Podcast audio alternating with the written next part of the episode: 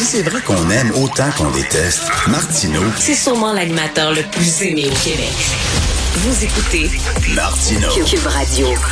Alors hier, c'était les nominations aux Oscars euh, d'une de Denis Villeneuve, 10 nominations. Je suis très content. Moi, je reconnais beaucoup le, le grand talent de Denis Villeneuve. Par contre, je trouve que ses films sont très froids, très très beaux, comme de beaux tableaux, mais j'ai de la difficulté à entrer dans ces tableaux-là. Il ne me touche pas, mais cela dit, un énorme talent.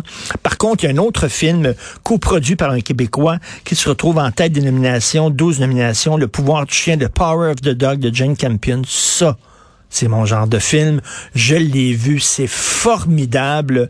Une, un film western, un peu Brokeback Mountain, où il y, a, un cowboy qui est un peu intellectuel, qui est fragile, qui est un petit peu plus efféminé et qui se fait écœurer et intimider par un gros cowboy macho et il finit, je, je développe pas le punch, mais il finit peut-être par se venger. On va en parler avec le, le coproducteur Roger Frappier qui est avec nous. Bonjour Roger Frappier. Bonjour Richard. Alors, félicitations, félicitations, 12 nominations aux Oscars. Et Roger, on peut se tutoyer parce qu'on on se connaît un peu. Je suis d'autant plus, je suis d'autant plus content, Roger, que bon, ça fait longtemps que tu roules ta bosse dans le cinéma. Moi, je me souviens, tu avais même co-réalisé un film avec Jacques Leduc qui s'intitulait Le dernier glacier sur la fermeture de Shefferville, qui est un sacré bon film. Donc, ça fait, ça fait longtemps que tu es là, Roger, et t'en as encore dedans? Et tu avais écrit et tu avais écrit un fabuleux article sur moi et Pierre Gendron dans la revue Homme Québec. Oh mon Dieu, t'as de la mémoire. Mais malgré toutes tes années derrière toi, Roger, t'en as encore dedans, t'as encore une, des nominations aux Oscars, ça va faire du bien.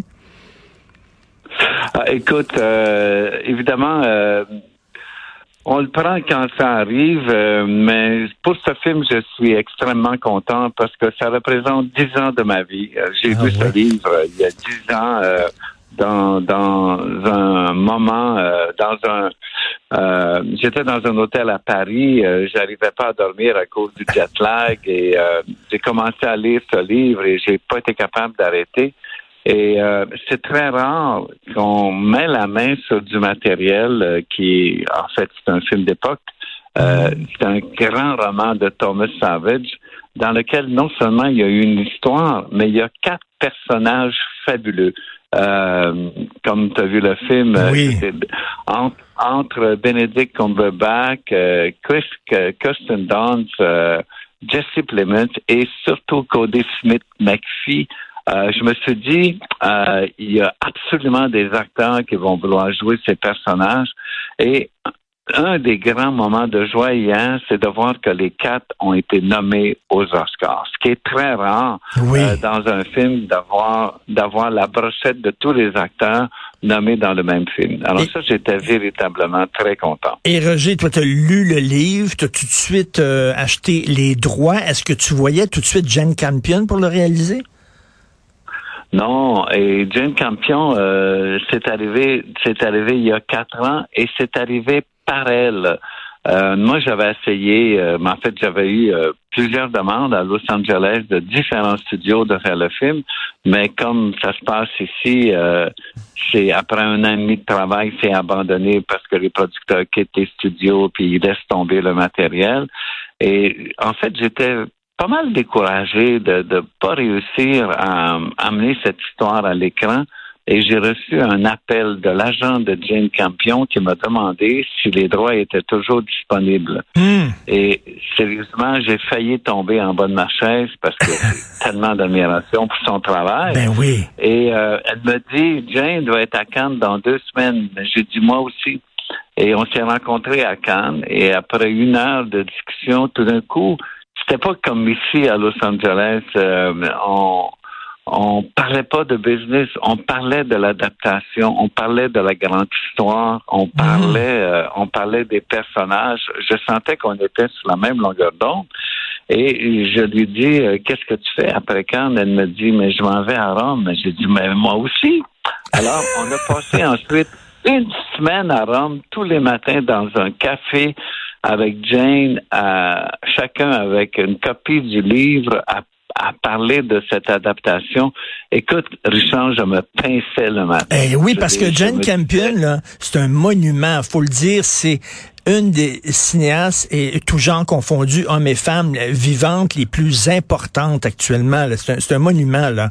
Et que tu as travaillé avec. Et je vais te dire franchement, moi j'ai regardé le film, je me suis fait un peu un devoir au début, parce que je me suis dit, j'avais lu, c'est un film sur la masculinité toxique. Puis là, je dis, Ah, ça va être assommant, tu sais, ça va être, on va se faire donner la leçon, les hommes sont méchants, puis tout ça. Ah bon, j'ai regardé le film, non, c'est subtil, c'est complexe. Même le personnage de l'intimidateur, le macho, tu peux comprendre ses failles, tu peux comprendre aussi comment, pourquoi il est comme ça. C'est un excellent film. Alors, tu vois, la, la, la grande euh, maîtrise de Jane, c'est lorsqu'elle travaille, elle est à l'intérieur de chacun des personnages. Alors, Mm. c'est jamais noir, c'est jamais blanc. Elle essaie de comprendre la complexité de chacun des personnages. Et c'est ça qui est fantastique de euh, d'avoir été à côté d'elle, c'est de l'avoir travaillé avec euh, autant d'intelligence. Oui. Et euh, suis vraiment, vraiment heureux euh, euh, d'avoir pu euh, vivre cette expérience-là dans ma vie de producteur. Oui, c'est un, un mariage parfait du bon sujet et de la bonne réalisatrice. Où tu te situes par rapport à tout le débat là, du, de Netflix? là? je crois, il y a des gens qui disent que c'est épouvantable un film Netflix. Moi, je me dis, regarde, je regarde Netflix, là. Il y a des grands réalisateurs. David Fincher a travaillé pour Netflix. Euh, euh, Cuaron, euh, réalisateur mexicain, euh, Sorrentino et tout ça. Des gens qui avaient de la difficulté à trouver du financement pour leurs films, des auteurs euh, qui font pas du, cinéma pour adolescents et qui là trouvent finalement une voie pour présenter leurs films. Mais tant mieux. Tant mieux. Regarde, Netflix, Netflix a été sérieusement le plus exceptionnel partenaire, tant au temps de la production que de la mise en marché en ce moment. Euh, j'ai jamais expérimenté euh, un partenaire euh, aussi présent. Euh, tu vois, euh, à cause des nominations hier, ils viennent de remettre le film à l'affiche dans les cinémas dans je ne sais pas combien de pays à Mm. travers l'Amérique. Le film est toujours à l'affiche euh, au cinéma à Montréal. On peut aller le voir au cinéma moderne. Euh, Et le film était disponible sur Netflix le 1er décembre. Il a été numéro un le lendemain dans 65 pays sur la planète. Wow. Euh, moi, je trouve ça véritablement exceptionnel. Et quand on a accepté euh, d'aller en production avec Netflix, c'était avant la pandémie. Donc, euh, on a eu des offres de trois studios, mais la meilleure offre était celle de Netflix. C'était avant la pandémie. Et ils ont été exceptionnels parce que moi, il y a deux ans, au mois de mars, quand on a eu terminé le tournage de toutes les scènes extérieures, euh, je suis revenu à Montréal pour deux semaines parce qu'on rentrait en studio et les frontières se sont fermées. Hmm. C'était la pandémie. Le film a été arrêté Hmm. et on ne savait pas si on était capable de le reprendre. Et tout aurait pu arriver. Et on a été capable de rentrer en studio seulement au mois de juin pour terminer nos 16 jours de tournage. Évidemment, ça a causé des coûts euh, de production assez astronomiques d'arrêter un tel tournage et de recommencer. Netflix nous a appuyés à 100% et on était capable de terminer le film. Mais bravo. Alors, Écoute, c'est un un grand partenaire Je- je- et je, je sais qu'il y a beaucoup de discussions, mais maintenant, c'est ça la réalité. Le cinéma va exister en salle et le cinéma va exister sur les plateformes. Oui, puis en salle, Et ça va être des films pour adolescents, puis euh, sur les plateformes, ça va être des films pour des gens qui cherchent des histoires avec un peu plus de, de, de mordant, de contenu, de profondeur.